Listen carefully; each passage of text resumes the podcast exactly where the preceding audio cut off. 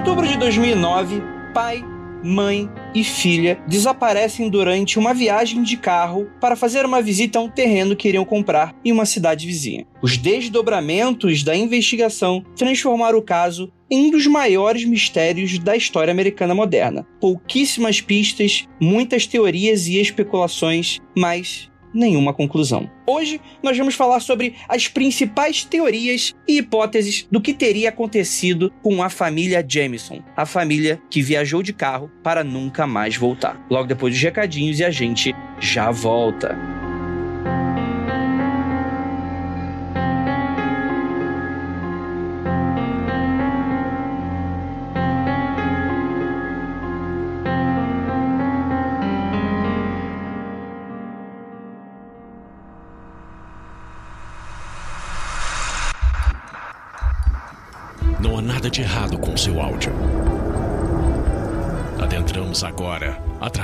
Seus sentidos.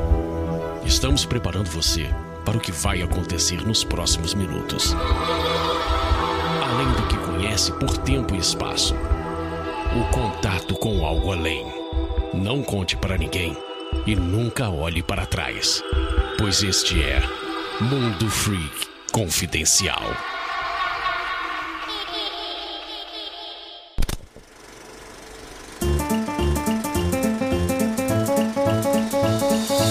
E chegamos aqui agora na área de recadinhos do seu Mundo Freak Confidencial. Muito obrigado por você estar aqui com a sua paciência e sua audiência, sempre com a gente semanalmente. Esse episódio ficou maravilhoso. Então vocês já sabem, né? Eu sou meio suspeito para falar, né? gente, siga a gente nas nossas redes sociais, arroba Mundo Freak no Twitter, na Twitch, aquela roxinha lá que tem as lives. Mundo Freak Confidencial, tudo junto, onde a gente faz reacts de vídeos fantasmagóricos e paranormales. E também no nosso Instagram, arroba Mundo Freak, onde temos resenhas e, e comentários e coisas muito mil show de bola. Lembrando a todos que o Mundo Freak Confidencial é exclusivo do Spotify. Então deixa aquele seguir maroto, ligue as notificações para você saber em primeira mão quando sair um episódio novo. Exatamente, toda quinta-feira aqui com a gente, beleza? E agora bora pros anúncios de quarentena. Anúncios de quarentena. E temos aqui a Letícia Medeiros. Ela falou o seguinte: sou bióloga, mestre em farmacologia e falida, que está tentando a vida vendendo sabonetes com apoio do Namoration. Então, boa sorte aí pro casal. Bem, como eles são da Umbanda, né, e trabalham com bruxaria natural, ela acha que seria interessante começar a fabricar ervas dentro de sabonetes para facilitar a vida das pessoas que praticam rituais herbários, né, para pessoas conectadas com a natureza, que querem aí, né, tem, tem essa pegada mais espiritualista e quer fazer aquelas, aquelas limpezas, aquelas energizações. E ela tá fazendo esses sabonetes artesanais com ervas focadas em rituais, tanto para limpeza, né, para diversas tradições, tá, gente? Banda, candomblé, bruxaria, magia. E os produtos podem ser veganos, inclusive sob encomenda, e as ervas utilizadas são consagradas e os sabonetes confeccionados com muito amor e carinho. Então, assim, eu vou deixar o Instagram da marquinha deles, tá? Os sabonetes da Gira. Olha que bacana, tem o um Instagram deles, é só você procurar. Mas, vocês sabem, o link vai estar no post desse episódio, caso vocês tenham interesse tá bom, gente? Então é isso, bora para esse episódio que ficou maneiríssimo e muito intrigante. Afinal de contas, o que, que você acha? Bem, a gente descobre agora no Mundo Freak.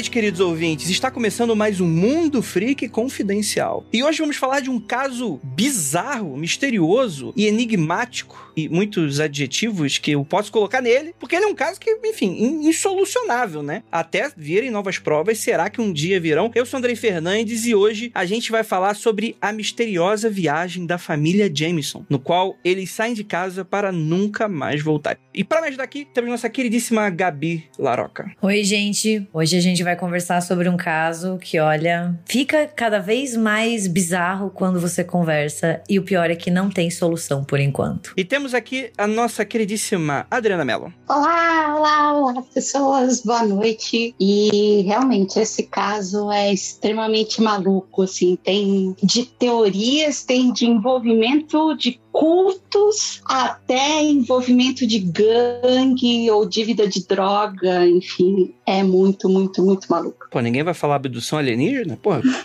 Vamos fortalecer essa teoria até o final desse, desse programa. E temos nossa queridíssima Ira Croft. Oi, gente, tudo bem? Olá, ouvinte, olá, meninas. Pois a mesma sensação aqui, hein? Eu já sabia mais ou menos sobre esse caso, mas quando você começa a estudar um caso como esse, mais maluco ele vai ficando, mais teorias, hipóteses, maluquice, gente. É, fique até o final, hein? E temos uma convidada especial, especialíssima, roteirista, escritora, entidade internautica Paula Feb. E aí, minha querida, tudo bem? Olá, gente, muito obrigada pelo convite, viu? Tô muito feliz por estar aqui. Eu sou a Paula Feb, escritora, roteirista, psicanalista, mestrando em psicologia criminal e forense, e dizem que o que eu faço de melhor é perturbar os meus leitores. Meu mais recente livro, Vantagens que Encontrei na Morte do Meu Pai, tá à venda pela Dark Side Books e eu também apresento o podcast Teorias de Quinta, que é um original Spotify. E, gente, esse caso da família Jameson é uma coisa, né? Porque, assim, eu sei que eu comecei a ler sobre ele, pesquisar sobre ele, e, assim, quando você começa, você fala: ah, não, isso daí, imagina, isso daí é fácil. E aí, um, um elemento aqui, outro ali, aí você não consegue entender nada do que aconteceu, né? É, rapaz. Então, então a gente já pode ir pro caso, né? Porque, de fato, a Paula tá muito certa parece um caso super simples. É um caso de desaparecimento. Que assim, vamos lá, desaparecimentos não são simples, afinal de contas, né, pessoas desaparecem e muitas vezes não tem solução. Isso é sempre um problema. Mas quando tu para pra analisar, a, a gente consegue achar culpados simples, vamos colocar assim. Ele sai dos crimes urbanos tradicionais, né, por assim dizer, né? Continua sendo crimes, mas ele sai de uma coisa que a gente levaria como normal, né? Exato, exato, exato. É algo mundano, né? É algo que infelizmente acontece, né? Uma grande tragédia, mas acaba acontecendo, né?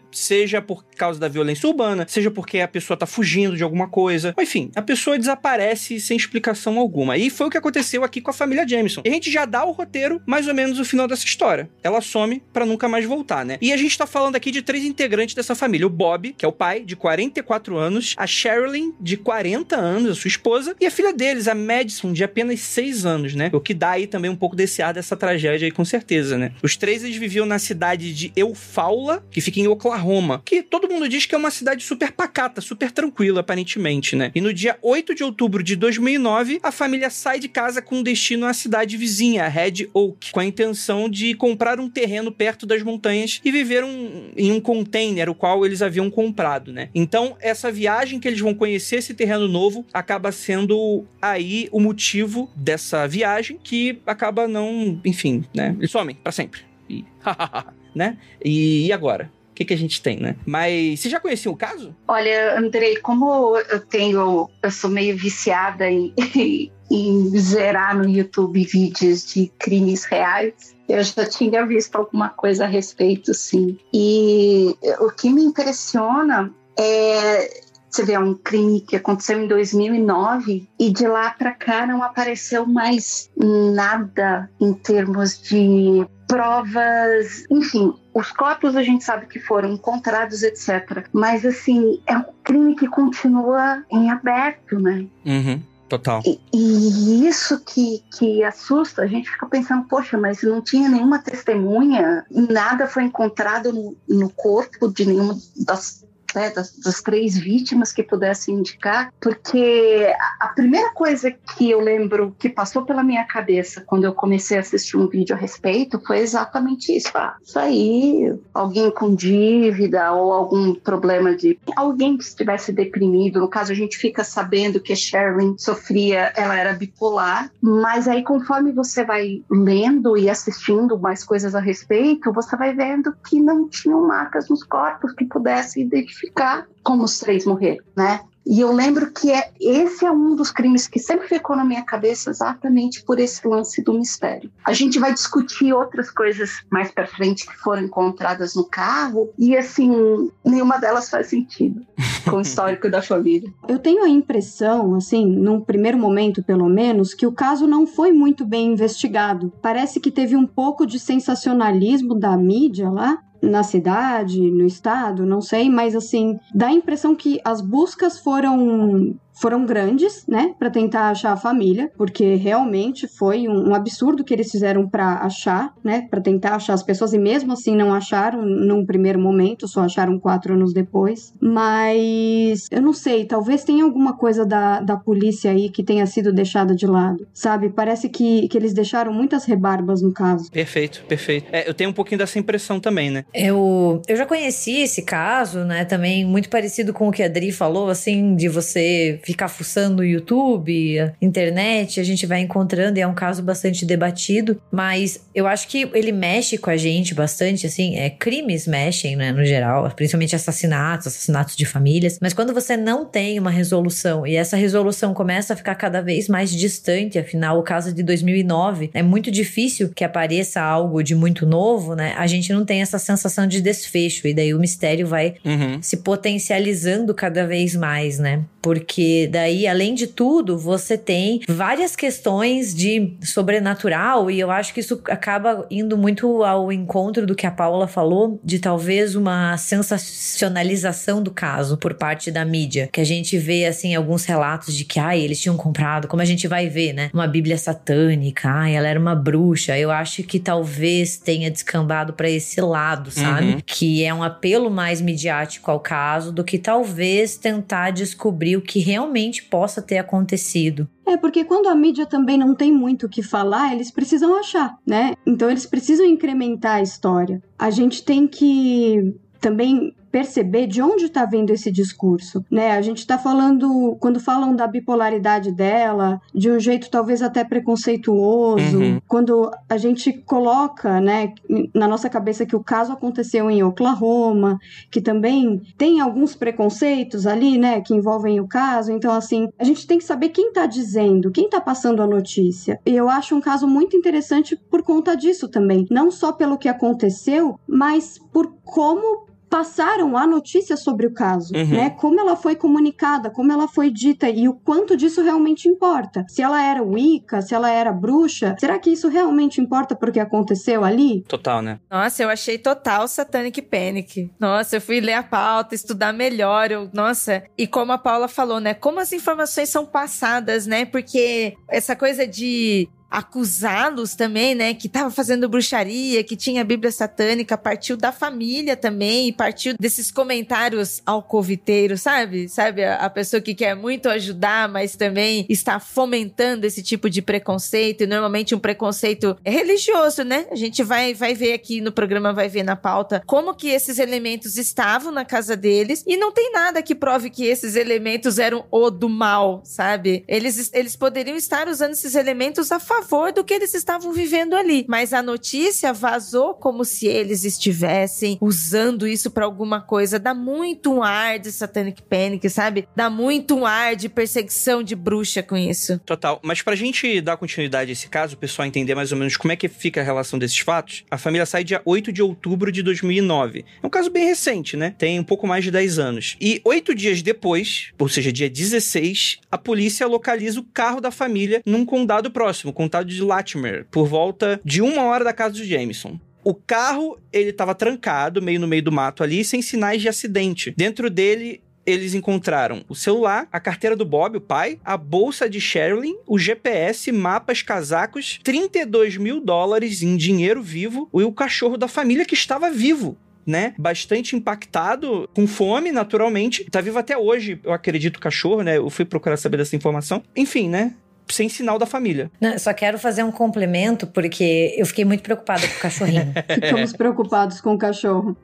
quando eu li a notícia, assim, porque eu sei, é de 2009, mas como tutora de cachorro, eu fiquei assim, ai meu Deus, tadinho dele. Daí a gente, claro, coitada da família, ninguém tá diminuindo, longe disso, né? Mas como a gente já sabe meio que o desfecho trágico, né? A gente já se prepara. E quando eu vi que o cachorrinho tava desnutrido, com sede, eu falei, ai tadinho. Mas a gente descobriu, não fique preocupado preocupado, querido ouvinte, que ele foi resgatado e foi morar com a mãe do Bob e viveu o resto da sua vida feliz, assim. Ah, ele já morreu já então. É, não sei, né? Mas 13 anos, assim, por um cachorro, a gente não sabe quantos anos ele tinha na época, né? Se ele era um filhotinho, se ele já era mais idoso. Uhum. Entendi, entendi, entendi. O único que sabia a verdade. É, rapaz.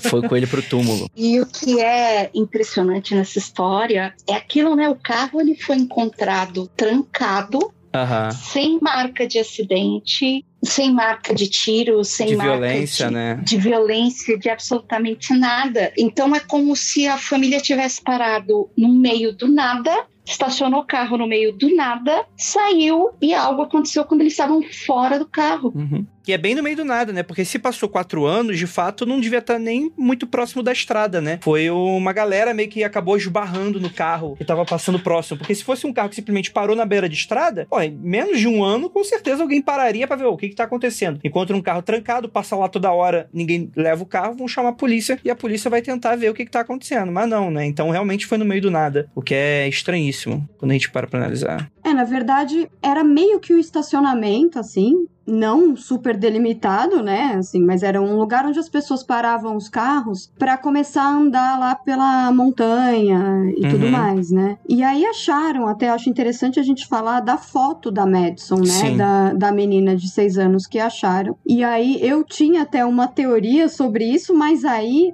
tem essa questão de, ah, a gente não sabe, né, quem tirou a foto. É uma, é uma foto um pouco estranha, acham, né? Dizem que é uma foto um pouco estranha, porque não dá pra saber se ela tá triste, se ela tá feliz. E ela tá na montanha, na verdade. Só que assim, esse, esse celular, né, onde tava essa foto, ele voltou pro carro, né? Então ele foi tirado, é, essa foto foi tirada na montanha e aí voltou pro carro. Então, assim, se tivesse acontecido alguma coisa lá enquanto estavam tirando essa foto, esse celular não teria voltado Uhum. né? É uma coisa que eu fico repassando assim na minha cabeça, que eu fico pensando muito. É, eu nisso. vou deixar essa foto pros ouvintes darem uma olhada e darem um pouquinho da, da teoria deles, mas e a foto da Madison, né, numa, numa pedra, e ela tá com uma expressão até meio esquisita, né? O que depois, mais pra frente, os parentes vão até falar que, putz, tá estranho mesmo, porque a Madison adorava tirar foto. Então, ela era uma garota muito felizinha. Então, não parece condizer com. Mas é difícil, né? A gente se basear só nisso, né? Pra, pra fechar alguma coisa. Não, é uma foto bastante misteriosa, né? Ela acaba dando, assim, um, um pouco mais de, de, de caldo pra toda essa aura, né, estranha que esse caso tem. Que ela tá com os braços cruzados e a gente não consegue muito bem identificar se ela tá confortável ou não, né? Se ela tá sorrindo ou não, se ela tá feliz ou triste. E como o próprio Andrei falou, depois de algum tempo, alguns familiares próximos olharam essa foto e ficaram bastante espantados, falando que provavelmente tinha sido encenada, porque não parecia a Madison que eles conheciam, que era muito descontraída, muito espontânea, então parecia muito que ela tava posando e que tava sendo encenado e que não era ela, assim, que gostava de aparecer na câmera, né? E isso acabou criando, né, mais um mistério, porque foram os pais que tiraram essa foto ou foi alguma pessoa desconhecida. O que que explica, como a Paula falou, esse celular voltar pra dentro do carro depois, né? Porque se fosse encontrado lá em cima, você poderia dizer que foi um roubo seguido de assassinato ou algo que deu muito errado, mas o celular volta pra dentro do carro. Sim. E isso contribui demais pra você pensar, putz, alguma coisa muito estranha aconteceu aí. E tem o fato de que, tipo assim, tinha dinheiro no carro, né? Então vamos levar em conta que talvez o cara tenha pego eles no mato, fez isso tudo, pegou a chave depois de matar eles, voltou pro carro pra verificar alguma coisa e tal, mas deixou tudo lá, deixou a, a prova do carro, deixou o dinheiro, deixou tudo, né? Então, é isso que não faz muito sentido, porque ele- esse cara, né, que eu também pensei nisso, ele poderia ter encontrado eles na mata e aí ter feito alguma coisa, enfim, e não necessariamente saberia onde tá o carro ou qual era o carro deles. E aí tudo bem, ficar o dinheiro, ficar tudo que eles que eles deixaram lá, né, que eles levaram no carro. Mas o celular voltou. Gente, aí dá um nó. É muito estranha. Gente, deixar 32 mil dólares dentro do carro. Que é um bilhão de reais, né? Convertido segundo a nossa. Exatamente essa quantia. Exatamente. Eu fiz o cálculo, tá aqui. E para começo de conversa, né? Ninguém sabe até hoje por que eles estavam carregando 32 mil dólares no bolso, né? Exato. É verdade, nem, nem a família, nem as pessoas em volta, né? A história de vida deles não indicavam nada porque eles estavam fazendo isso, né? E de Uhum. É, mas antes da gente ir um pouquinho pras teorias, a gente investigar um pouquinho da história dessa família, só pra gente completar, mais de 300 pessoas foram envolvidas na procura da família, o que dá a entender que não foi um caso que foi deixado de lado, né? Realmente houve ali uma, uma busca. Quatro anos depois, um grupo de caçadores está no meio que no meio do mato e encontra três ossadas, né? De dois adultos e uma criança, e exames posteriores acabam afirmando que é o DNA da família, né? E a gente tá falando agora de 2013, né? Que também dá pra gente alguns mistérios, né? Primeiro que os corpos estavam de cabeça para baixo, no caso, né? Virados para baixo, né? Infelizmente, por causa do tempo, você só tinha de fato as ossadas e alguns ossos, inclusive, faltando, né? Provavelmente por causa de animais ou algo nesse sentido. Você tinha um buraco no crânio do Bob, só que não dá para saber se foi por causa do tempo, se foi alguma violência, porque tirando isso, não foi encontrado nada diferente nas outras duas ossadas. E além disso, eram corpos sem roupas. Porque quando para pra analisar, a roupa deveria ter sobrevivido, né? Por mais que ficasse só trapo por causa das intempéries, não é algo que sumiria depois de quatro anos. Então adiciona aí um pouquinho desse mistério. E aí a gente tem as investigações e as linhas de teorias que poderiam explicar esse caso e que não são boas para mim. Não, não, não resolvem nada, né? Pelo contrário, né? Adiciona só interrogações que não dão geralmente em lugares nenhum, né? Quais foram as teorias que vocês viram assim que vocês compraram? Assim, você, Paula, por exemplo, você falou que você tinha uma teoria e acabou que não, não foi deixada de escanteio aí? Bom, eu acho que antes de mais nada, ou era alguém que não sabia onde estava o carro, né? Se foi outra pessoa, não sabia onde estava o carro, ou era alguém que não tinha interesse no dinheiro. Então não era o interesse material. Aí a gente pode pensar em, sei lá, seitas, né?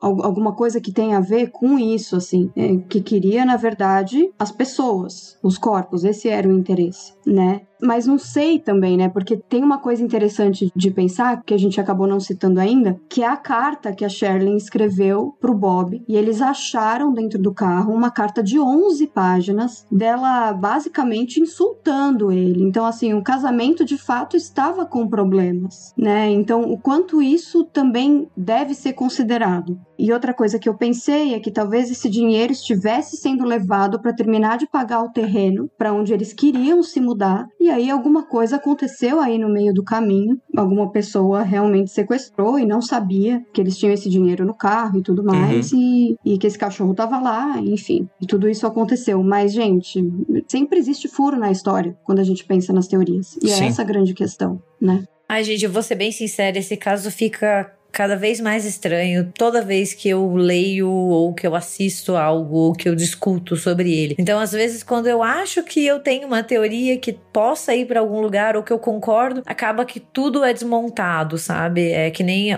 concordo demais com o que a Paula falou, tudo tem furo, né? É, não tem uma história redondinha aqui que a gente possa dizer. Acho muito, muito complicado. Tem muitas teorias que apontam, né, para bipolaridade dela, mas eu também acho às vezes um pouco complicado e só para esse caminho, porque daí você acaba também caindo em um estigma, né? E também criando e reforçando um estereótipo da, da mulher, né? Entre aspas, louca, perigosa, né? Então, eu não sei, assim, eu acho muito, muito complicado, porque tem várias pistas, mas daí quando você vai formando e você acha que você tem a resposta, fala assim: não, peraí, não é bem isso eu acho que a gente fica muito absurdado, né, com esse tipo de caso, tentando procurar explicação. Eu acho que é por isso que a gente tenta formular todo tipo de teoria e tenta encaixar qualquer coisa, né? Mas aí, de fato, não faz muito sentido, né? Quer dizer, ela teve algum ataque bipolar, nem sei como é que isso. Não sou psicólogo, não sei como é que isso funciona. Vamos dizer que ela teve uma crise, mas ela se matou depois e se colocou do lado do corpo da família, virado para baixo? Tipo, é só essas pequenas coisinhas que, tipo, não tem marcas de violência o carro, não tem marcas em volta de violência em roupas, uma arma do crime.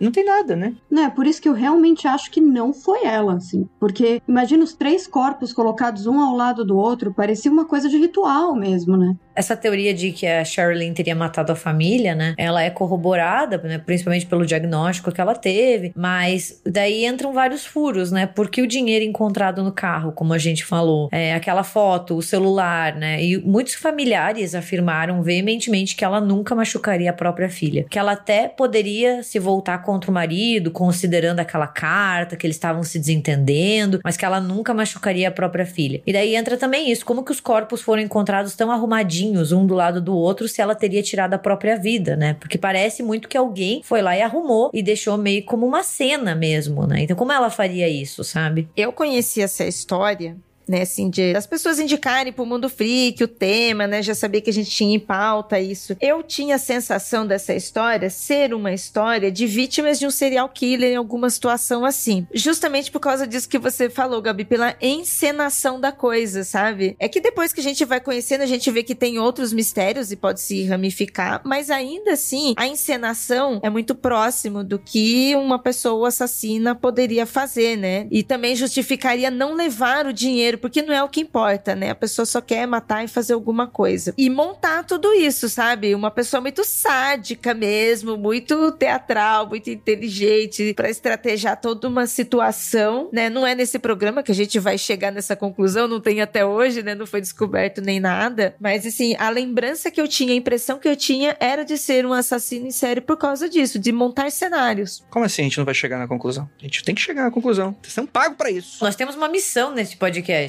A resposta é aqui, é hoje. E tem isso que a Gabi acabou de citar, né? Sobre o fato de sempre acusar a mulher de louca, essa situação, que ela poderia ter feito isso. Uhum. Isso já tá até cansativo, gente, né? E uma situação que tipo, pô, ela está ali como vítima, ela é a vítima. Como assim? Já estão a colocando como a, a, louca assassina do caso sem antes entender o próprio caso de morte dela? É, a gente vai, a gente vai por diversas linhas, né? Mas essa de fato, com certeza fica difícil de colocar. Né? É, e ela não tá aqui para se defender, né? É muito fácil você culpar alguém, sendo que ela não tá aqui para poder contar o que realmente aconteceu. Uhum. E porque sempre é a mulher também, né? Ninguém falou nada do Bob. Que é estatisticamente, inclusive, tem mais chance de ter feito, né? Exato. Só ela pode ter feito. A minha teoria já não é nem o Bob. A minha teoria, assim, apesar que a gente também vai falar que tem uma teoria aí do sobrenatural, dessa vez eu não acho que é o sobrenatural, não. Eu vou mais nessa teoria que teria sido o pai do Bob. Hum, Porque imagina, boa. o Bob tinha uma restrição contra o próprio pai. Imagina isso. Eles nunca tiveram, até onde a gente sabe, né? O que ficou averiguado? Que eles tinham um relacionamento horroroso, que o pai era envolvido com gangue, com venda de droga, etc. Eles chegaram a, até a trabalhar juntos. Abriram uma empresa juntos, né? Não tinha um lance desse? Exato. Eles trabalhavam no, no posto de gasolina que o pai tinha. Só que eles começaram a ter uma série de problemas, uma série de problemas a ponto do Bob processar o pai. Sim. E isso foi assim seis meses antes do desaparecimento da família, né? Então, após esse processo, né, foi quando o Bob entrou com esse pedido de restrição contra o pai. E esse pedido de restrição veio por quê? Porque o Bob foi atropelado pelo pai.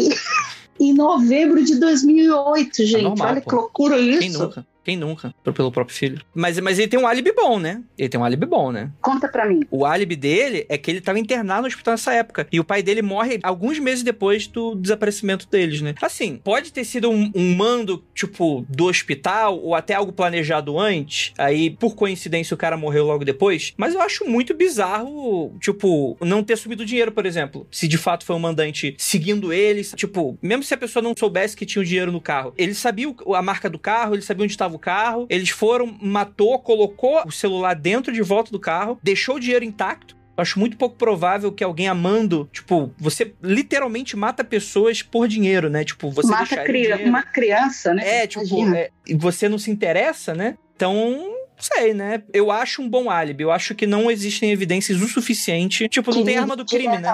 o pai. Mas, tipo assim, funciona mais do que eu acho a mãe, por exemplo. Funciona mais do que a mãe. Mas não muito mais. Funciona um pouquinho mais, né? Mas eu acho uma boa, uma boa, assim. Teve um outro cara que trabalhou na casa também, né? Putz, verdade. Isso. Alguns, eu não sei se foram semanas, meses antes, né? Uhum e ela era descendente de indígenas, né, a Sherilyn. E ele era completamente preconceituoso. E aí. É, ele era de supremacista branco, dizem, né? Exato. E aí eu sei, eu não lembro direito todos os detalhes, mas eu sei que eles chegaram a brigar muito feio e ela atirou no chão, né, numa briga com ele. Diz que essa história ela não consta nos arquivos do desaparecimento, né, mas ela é uma história que circulou bastante. Isso pode até corroborar um pouco, né, com essa ideia de que eles foram mortos por um culto ou alguma coisa assim né? Porque tinha esse amigo, como a Paula falou, um amigo conhecido, né? Em alguns casos difere se era é, só uma pessoa que estava trabalhando na casa ou se era mais um conhecido da família, né? Uhum. Que ele foi ajudar com as tarefas e diz que a Charlene acabou tendo grandes embates com ele, porque ele era um supremacista branco e diz que ele esperava o Bob sair de casa, né, para brigar com ela, para atacar ela, e ela era descendente de nativos americanos. E diz que um dia ela cansou, assim, meio que foi a gota d'água e expulsou ele de casa e ele não saía. Então ela pegou uma arma e mirou nele e ele não saía, então ela atirou no pé dele para ele sair e daí ele saiu. Mas chegou a atingir o pé dele ou foi no chão? Não, diz que ela atingiu só no chão mesmo, tipo para ele, sabe, recuar e, Ah, e sim, ir embora, né? E diz que essa história aconteceu próxima do desaparecimento e muitas pessoas acreditam que acaba corroborando com tanto com o assassinato ou algumas teorias dizem que isso pode ter desencadeado uma piora na saúde mental da Sherlyn, né? Mas o que acontece é que muitas pessoas apontaram isso e a polícia foi atrás dele, ele foi interrogado, mas diz que ele tinha um álibi muito sólido e foi descartado. E- mas eu não soube qual era o álibi dele também. Eu procurei e a gente não encontra isso em lugar nenhum. Não, eu não achei também. Só dizem que, tipo, ele foi descartado. Mas eu também acho que talvez ele possa ter contratado algumas outras pessoas, né, que fazem parte de um grupo de supremacistas brancos e resolveu revidar, sabe? Resolveu, é, sei lá, ficou enfurecido pela mulher ter tirado ele de casa, sabe? Mas matar todo mundo até a criança, né? Meio bizarro, né? Sei lá, não duvido, né? André, o cara é supremacista branco. Você vai esperar alguma coisa dele? Entendeu? Não, concordo, mas, tipo, sei lá, tipo, e deixou dinheiro também, porra, é, é pela, só pela ideologia, a gente não é ladrão. A gente é assassino Que ou racista, mas a gente não é ladrão, né? A gente é só assassino, ladrão não. Exatamente, pô. E a honra? Cadê a honra dos assassinos? O medo desses caras, mano. O medo. Nossa. Sim. Mas é aquilo também que, novamente, não tem evidências de violência, né? Fortes, né? Tem só aquele buraco na, na cabeça, mas, por exemplo, não é uma cena de luta que as pessoas ficaram lá, né? Gente, mas também quatro anos depois, né? Você não encontra quase nada no corpo. Você mal encontra corpo, Total, total, total. né? Nossa, é muito o final do o nevoeiro, sabe? Os caras estavam presos no mini nevoeiro ali, o cara matou todo mundo, o pai matou todo mundo, se mata e, nossa. Não, o final daquele filme é desesperador, né? Cá entre nós, assim. E maravilhoso ao mesmo tempo, né? Por mais bizarro que seja.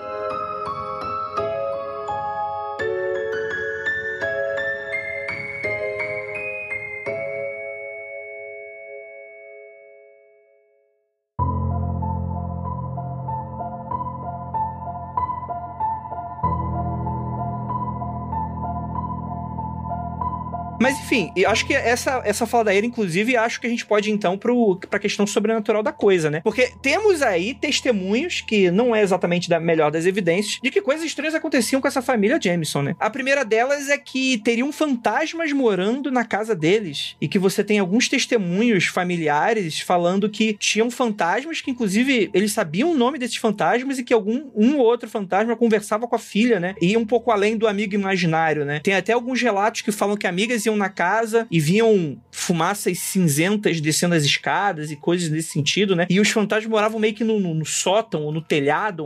Tem um lance desse que o pessoal falava, né? Mas é muito difícil a gente ver porque, tipo assim, é muito, tem muita cara de boataria isso, né? Eu não sei o quanto que a gente poderia levar a sério esse tipo de coisa, né? Até porque minha casa tem fantasma e ninguém vai morrer aqui, hein, gente? Isso não é motivo, hein? Fantasmas são pessoas do bem também. Podem ser. Mas, né, de novo, a mesma coisa que a Paula tinha citado aqui. Como as informações são passadas, como as pessoas estavam falando sobre isso. Porque poderia sim estar acontecendo alguma situação com eles em que eles estivessem no- enfrentando algum sobrenatural, alguma coisa esquisita. Eles poderiam estar fazendo isso. Mas as pessoas sem conhecimento, sem entendimento de umas sobre as outras, também como que falaram isso depois? Aí acaba virando essa farofada que tudo é satanismo, né? Mas uma dúvida que eu tenho, Andrei, como é que essa história toda se misturou com a história de bruxaria, dela ser envolvida com bruxaria, etc. Então, essa história é igual a dos fantasmas. É uma história muito mal contada que alguns vizinhos não gostavam ou tiveram alguns desentendimentos, né? Ela tinha alguns gatos que foram envenenados, né? E aí a gente tem algumas coisas falando, pô, ela curtia a parada, ela, ela praticava alguma coisa e tal, mas parece ser uma coisa muito, tipo, que pessoas que gravariam o Mundo Freak fariam, né? De ameaçar ou algo nesse sentido, né? Tem inclusive uma pichação próxima de casa que talvez fale dessa questão dos gatos aí. E se eu não me engano, é pichado a frase: a bruxa não gosta quando matam seus gatinhos, alguma coisa nesse sentido. Deixa eu ver se eu consigo achar a frase correta, mas é algo, é algo mais ou menos nesse sentido, né? E também disseram que tem essa teoria de que ela teria escrito. Sim. Né? Então, assim, tudo sempre recai sobre ela, assim. Uhum. De novo, né? A vítima louca assassina, né? Todas as acusações voltam-se para ela. E tem ainda o, o, que se mistura também com os fantasmas que dizem que o cara foi procurar apoio espiritual do pastor da região e essa é um dos motivos do porquê eles teriam um livro de bruxaria em casa, porque eles queriam exorcizar esses fantasmas. Só que nas fontes que eu procurei, essas informações, além de muito dúbias, tem algumas coisas meio esquisitas. Tipo, algumas fontes falavam que era um livro de bruxaria, outras pessoas falavam que era um livro de satanismo. Uhum. E a gente sabe que são coisas que, tipo assim, as linhas tradicionais de bruxaria, né, não falam sobre satanismo, né? Então dá muito a entender que essa história, na verdade, ela foi se montando de uma. Porque, tipo assim, pro americano médio, assim como pro brasileiro médio, bruxaria e satanismo é a mesma coisa, né? Então, existe um pouco dessa aura de satanic panic em volta de toda essa história, de fato, né? Que a gente não sabe exatamente exatamente o que estava acontecendo, mas que tem um pouco dessas informações sobrenaturais que, cara, parecem muito as pessoas tentando dar uma motivação para uma história que não tem nada, né? Sabe o que eu pensei? Parece muito, Andrei, assim, já que não tem motivos físicos e concretos para justificar ou para explicar o que aconteceu com a família. Então é espiritual. Não, não, é, é, é fantasma, é fantasma. Uhum. Não, não, não, ela era bruxa também. Não, ó, tem fantasma e tem satanismo no meio. Tem, tem, tem. E aí cada um foi colocando um pedaço pedacinho a uhum. mais. E eu acho que o que corroborou um pouco com toda essa teoria do sobrenatural, claro, além de um pânico satânico, né? E, sei lá, até uma, um interesse da mídia, procurar explicação, isso vende mais, interessa mais as pessoas do que só assumiram. Não, olha, ela espichou no container de bruxas, foi encontrada uma bíblia satânica, tinham espíritos na casa, mas a polícia encontrou imagens da câmera de monitoramento, né? Que ficava fora da casa da família. Essas imagens imagens mostram o Bob e a Sherilyn carregando o carro, né? Como se eles estivessem indo fazer uma viagem. E diz que eles fazem várias idas e vindas, às vezes sem carregar nada e em um clima muito estranho, né? Diz que eles param, Sim. olham para um outro. Tem esse vídeo. Em nenhum momento eles parecem falar alguma coisa. É um vídeo em si muito estranho. Ele é muito bizarro. Parece que eles estão em um estado de transe. E isso meio que acabou corroborando com essa ideia de que eles estavam perturbados espiritualmente, de que eles estavam com alguma assombração assombração, ou assim, querendo fugir dessa casa porque tinha alguma entidade maligna que estava perseguindo, né? Então, assim, meio que foi encaixado, né? Aquilo que a gente fala, procura-se explicações e encaixa qualquer coisa. E esse vídeo, ele tá disponível, tá no YouTube, inclusive, né? Mas isso acabou meio que colocando mais lenha na fogueira para essas teorias, né? Isso me lembrou o caso da Elisa Lam, né? No Cecil Hotel uhum, lá. Total. Que, que assim, tava muito óbvio que a menina não tava normal, que ela tava drogada, ela tinha usado alguma coisa e aí virou essa questão, né, de não, espíritos e tal. Uhum. E, e, na verdade, depois ficou comprovado, né, que ela realmente estava drogada. Eu achei aqui a frase, tava escrito: os vizinhos envenenaram os gatos. Bruxas não gostam que envenenem os gatos. Excelente, né? Acho que deixa bem claro aí o meio que o, talvez o tom de ameaça com essa questão, né? Mas sabe que também pode ser uma coisa muito assim. Digamos que ela praticasse alguma coisa né? A gente não sabe muito bem que linha da bruxaria, ou se ela, sei lá, fizesse sessões de mediunidade, independentemente disso. E ela acaba ganhando essa reputação pelos vizinhos, né? Então eles criam esse preconceito religioso com ela, eles enxergam ela e olham torto para ela, e alguém mata o gatinho, né? E ela já tá puta da cara, sabe aquela coisa assim, pô, pegaram meus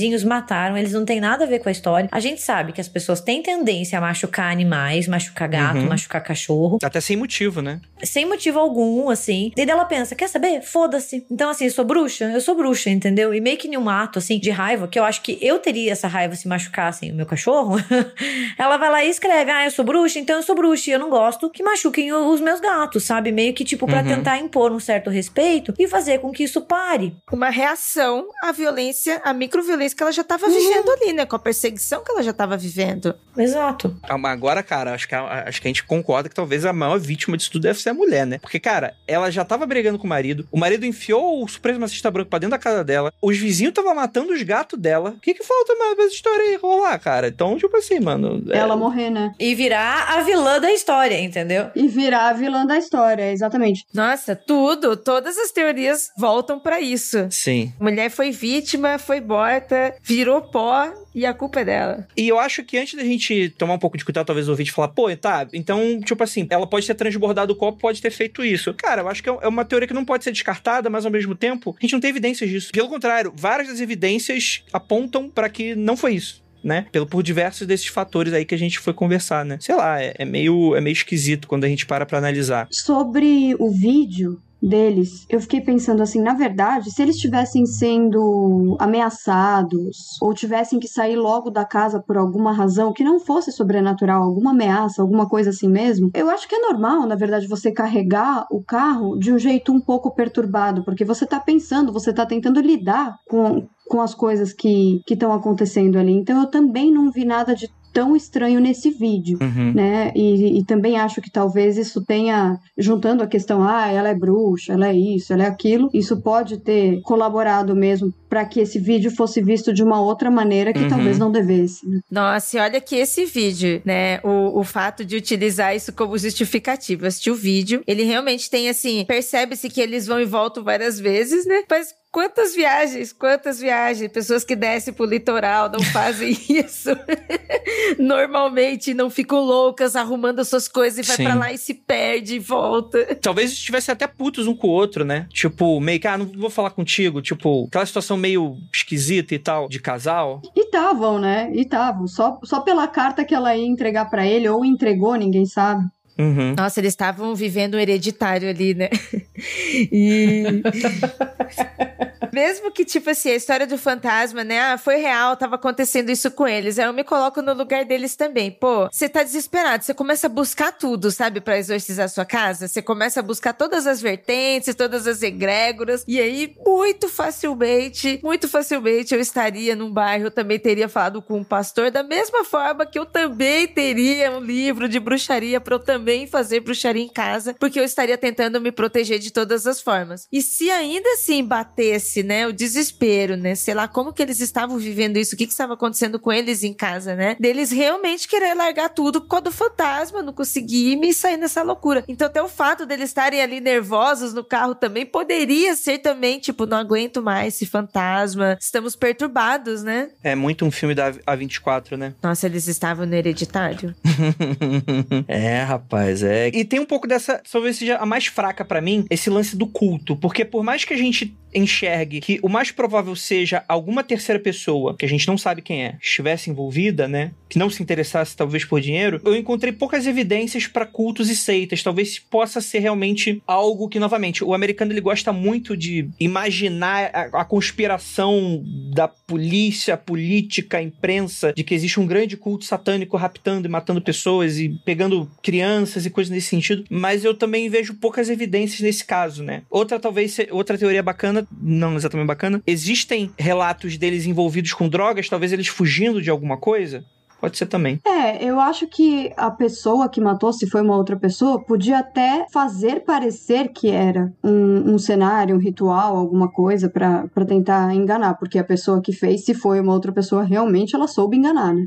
Uhum. É despistar, né? Exato. Mas às vezes eu fico pensando se não pode ter sido uma retaliação daquele, daquele homem, sabe? É uma, é uma explicação muito simples, mas às vezes as explicações mais simples são as que se encaixam melhor, né? Porque essa explicação do culto, né? Às vezes existem alguns relatos que dizem que era um grupo ligado com supremacistas brancos, né? Por mais que aquele homem tenha o seu álibi, que a gente não sabe qual é, como a Paula lembrou, e é muito estranho, né? Ninguém saber qual era o álibi desse homem, tem será que ele não pode ter acionado alguns dos seus companheiros, né? Porque nessa mesma história, né, diz que uma, uma mulher cutou conversas, né, sobre esse grupo supremacista de um homem que era próximo deles e gostava da Madison. Estranho, né? Tipo, gostar da menina e matar ela. Mas o, esse, esse homem que a Sherlyn expulsou de casa conviveu com a, com a Madison, né? Fico pensando, assim, se não poderia ser algo relacionado a isso. Não acho que seja uma explicação sem furos, longe disso, sabe? Mas às vezes eu, eu Uhum. me inclino um pouco a pensar nisso, assim. Um ataque de raiva, talvez até de uma masculinidade ferida, sabe? Como essa mulher ousou me expulsar da casa dela, sabe? A gente tem essa questão de ser um supremacista branco, ela ser descendente de nativo americano, sabe? Eu vou ensinar uma lição e entra em contato, sabe? É, mas é que o problema é que esse crime parece também muito premeditado, né? Foi alguém que encontrou eles no meio do mato. Seguiu eles, provavelmente, ignorou que talvez eles tenham dinheiro no carro e simplesmente caiu fora. Mas a gente não sabe se foi no mato também. Hum, é verdade. Ou se eles acharam o carro, fecharam o carro. Gente, teve uma teoria que a gente não pensou aqui. Hum. Foi o cachorro. Mr. Pickles, né? Uma parada Ele meio... viu tudo, se fechou ali e falou: o quê? Vão me achar aqui. O cachorro da Paris Hilton. Que excelente. Cara, realmente, né, mano? Eu, eu, eu tava indo pros alienígenas, mas agora o cachorro, com toda certeza. Cara. Sabe aquelas paradas meio, meio tipo crime do século? Que o, a pessoa. o cachorro se trancou, passou fome pra ser o maior álibi de todos. Ninguém vai falar com o cachorro. Mas sabe o que ia ser melhor? Se fosse um cachorro alienígena. Daí Porra, fechava tudo, entendeu? Daí a gente tem. Aí tem explicação. Foi isso, gente. Acabou. Cara, é um alienígena satanista. Ele é um familiar invocado, um ritual de magia. Aqueles, né? Tipo, já como é aquela salada. Aqueles filmes que passam no Space, né? Tipo. Ai, gente, é isso, mano. Mas vocês têm mais alguma coisa pra comentar? Porque, cara, pra mim, esse caso aqui, essa, essa miríade de evidências que não dão pra lugar nenhum, de hipóteses, são muito fracas, né? Não tem, não tem como você traçar uma linha que seja coerente, a não ser talvez uma super coincidência absurda. Tipo, por mais que de fato não precisa ter sido no meio do mato, mas de fato eles talvez eles toparam com algum serial killer no meio do nada, né? Porque, tipo, sei lá, mano. E, e, essa foto, ela voltou pro carro, aí depois eles saíram para talvez fazer um piquenique, deixar as coisas no carro e tal, mas, cara, não, não tem nada, não tem evidência de nada, né? E os celulares e as paradas todas continuam dentro dos carros. E é bizarro mesmo. É daqueles crimes que, de fato, eles são perfeitos. Acho que talvez até nem o, o próprio assassino esperava ele ser tão perfeito desse cenário, né? É muito angustiante, né? Porque a gente pensa, pensa, pensa e sempre tem um furo mesmo, que nem a Gabi falou, que nem a gente tava comentando. 300 pessoas procuraram os corpos, né? Como não encontraram, né? É muita gente, né? Não é possível que eles não tenham pensado em tudo que a gente tá pensando aqui, né? Você pega o carro, você traça uma, um raio, né? De ação pra busca, né? Porra, 300 pessoas e ninguém encontrou esses corpos, mano. Só foi encontrar anos depois. E, e, e é bastante distante, assim, do carro, né? Muito esquisito. É, a não ser que eles não tenham morrido nessa época também, né? Quando eles desapareceram. Eles podem ter morrido depois, ter sido levados para lá depois. Puta, já sei. Porque se eles não tivessem lá, ninguém ia encontrar mesmo. Cara, e se na verdade aconteceu o seguinte: eles estavam saindo, eles. Não sei se estavam sendo seguidos, se perceberam estar sendo seguidos, mas alguém estava seguindo eles. Eles foram. Eles pararam o carro ali nas montanhas só para fazer uma visita, tirar umas fotos. Talvez eles estivessem brigando no carro. Por isso que a cara da filha deles tá assim, meio esquisita, né? Então eles tentam dar uma respirada com relação a isso. Quando eles voltam, se a gente estiver falando de uma situação de gangue ou seita que seja, as pessoas colocam eles para dentro do carro que tava perseguindo, mas aí é bizarro porque, tipo assim, são três, duas pessoas e meia, né? Então tem que ser no mínimo duas pessoas, no, no máximo duas pessoas. Não, né? mas faz sentido. Continua, continua. Tamo resolvendo o caso. E aí, tipo assim, é uma parada que é para dar um susto neles, acaba saindo errado e eles são desovados no mato depois disso. E, tipo, cara, deu merda. Tipo, não foi uma parada pensada para ser um latrocínio. Foi uma parada pensada para não matar ele, eles acabam morrendo no meio do caminho. Seja porque, porra, a mulher tinha uma arma e essa arma também não, nunca foi encontrada, né? Segundo relatos, esse tiro que ela dá no chão próximo do supremacista branco, essa arma ela não é encontrada. Então essa arma desaparece. Então talvez essa mulher possa ter reagido de alguma maneira ou algo nesse sentido. Foi uma luta que aconteceu fora do, do, do ambiente que eles estavam ali, né? E aí eles são.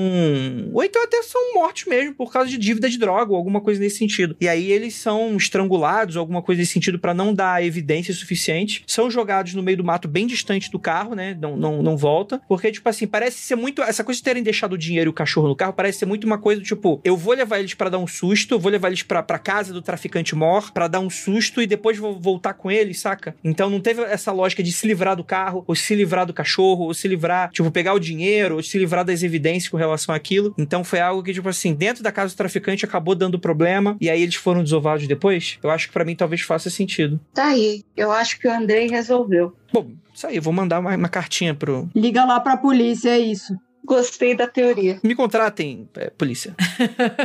Ah, mas, mas mesmo que não seja um acidente, assim, né? Que, Sim. que eles já tivessem a intenção, eu acho que às vezes seria mais fácil deixar o carro lá, não sabiam que tinha dinheiro, a questão não era o dinheiro. Então, o cachorro, eles não deviam estar nem aí, ou achavam que o cachorro ia fazer barulho, ia ser um saco, Boa. né? Agir com aquilo. Então, levaram as pessoas e deixaram lá. Ficou, não sabiam que eles estavam indo pra, pra questão da mudança, né? Então, tipo, eles nem imaginavam que tinha dinheiro naquela questão toda. Pode ser uma, pode ser uma boa também. Porque também a gente é, tem o bandido burro também, né? Que a gente não pode descartar essa hipótese também, né? Não, isso também corrobora com o fato deles estarem meio que em uma pressa, né, para e até tensos assim pra sair da casa, aquele vídeo, sabe, sabendo que tem alguma dívida ou que tem Uhum. alguma ameaça velada ou que tem alguém perigoso que estão devendo dinheiro, sabe, aquela coisa. Então meio que a gente vai tentar sair daqui. Isso também acaba explicando um pouco o vídeo, Uhum. né? Aquelas emoções até meio robóticas, né? E às vezes até a briga, né? Tipo, a situação tensa. É, e muita gente acha ai, que foi sobrenatural, mas às vezes é só um momento extremamente tenso. E ela já tava puta da cara com ele, né? Ó, agora a gente tem que sair daqui, né? Não sei, acho que, que faz bastante sentido. Exato, exato. E, cara, e a filha roda junto porque é testemunha, né?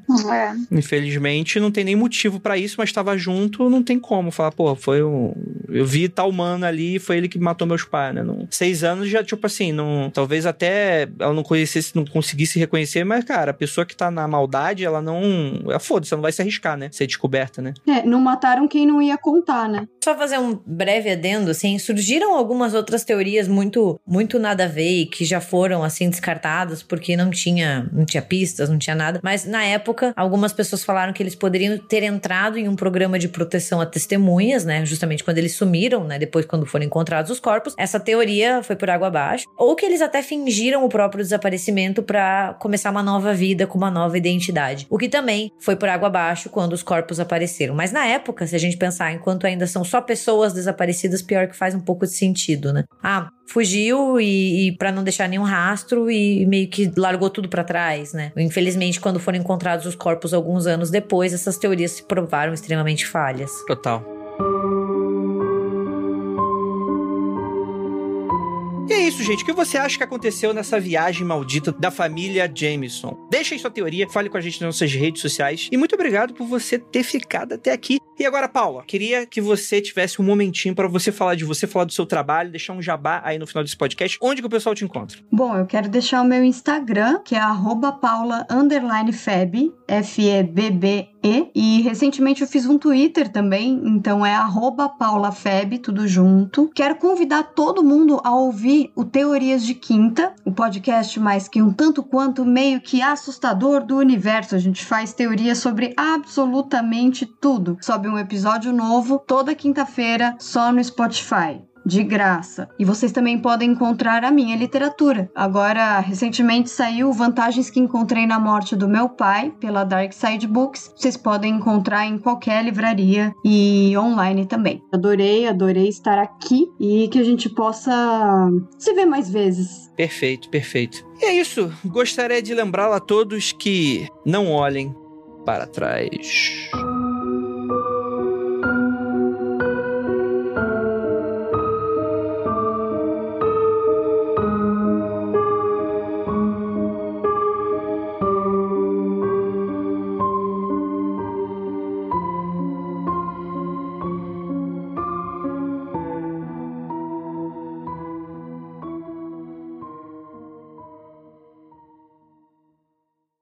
mundofreak.com.br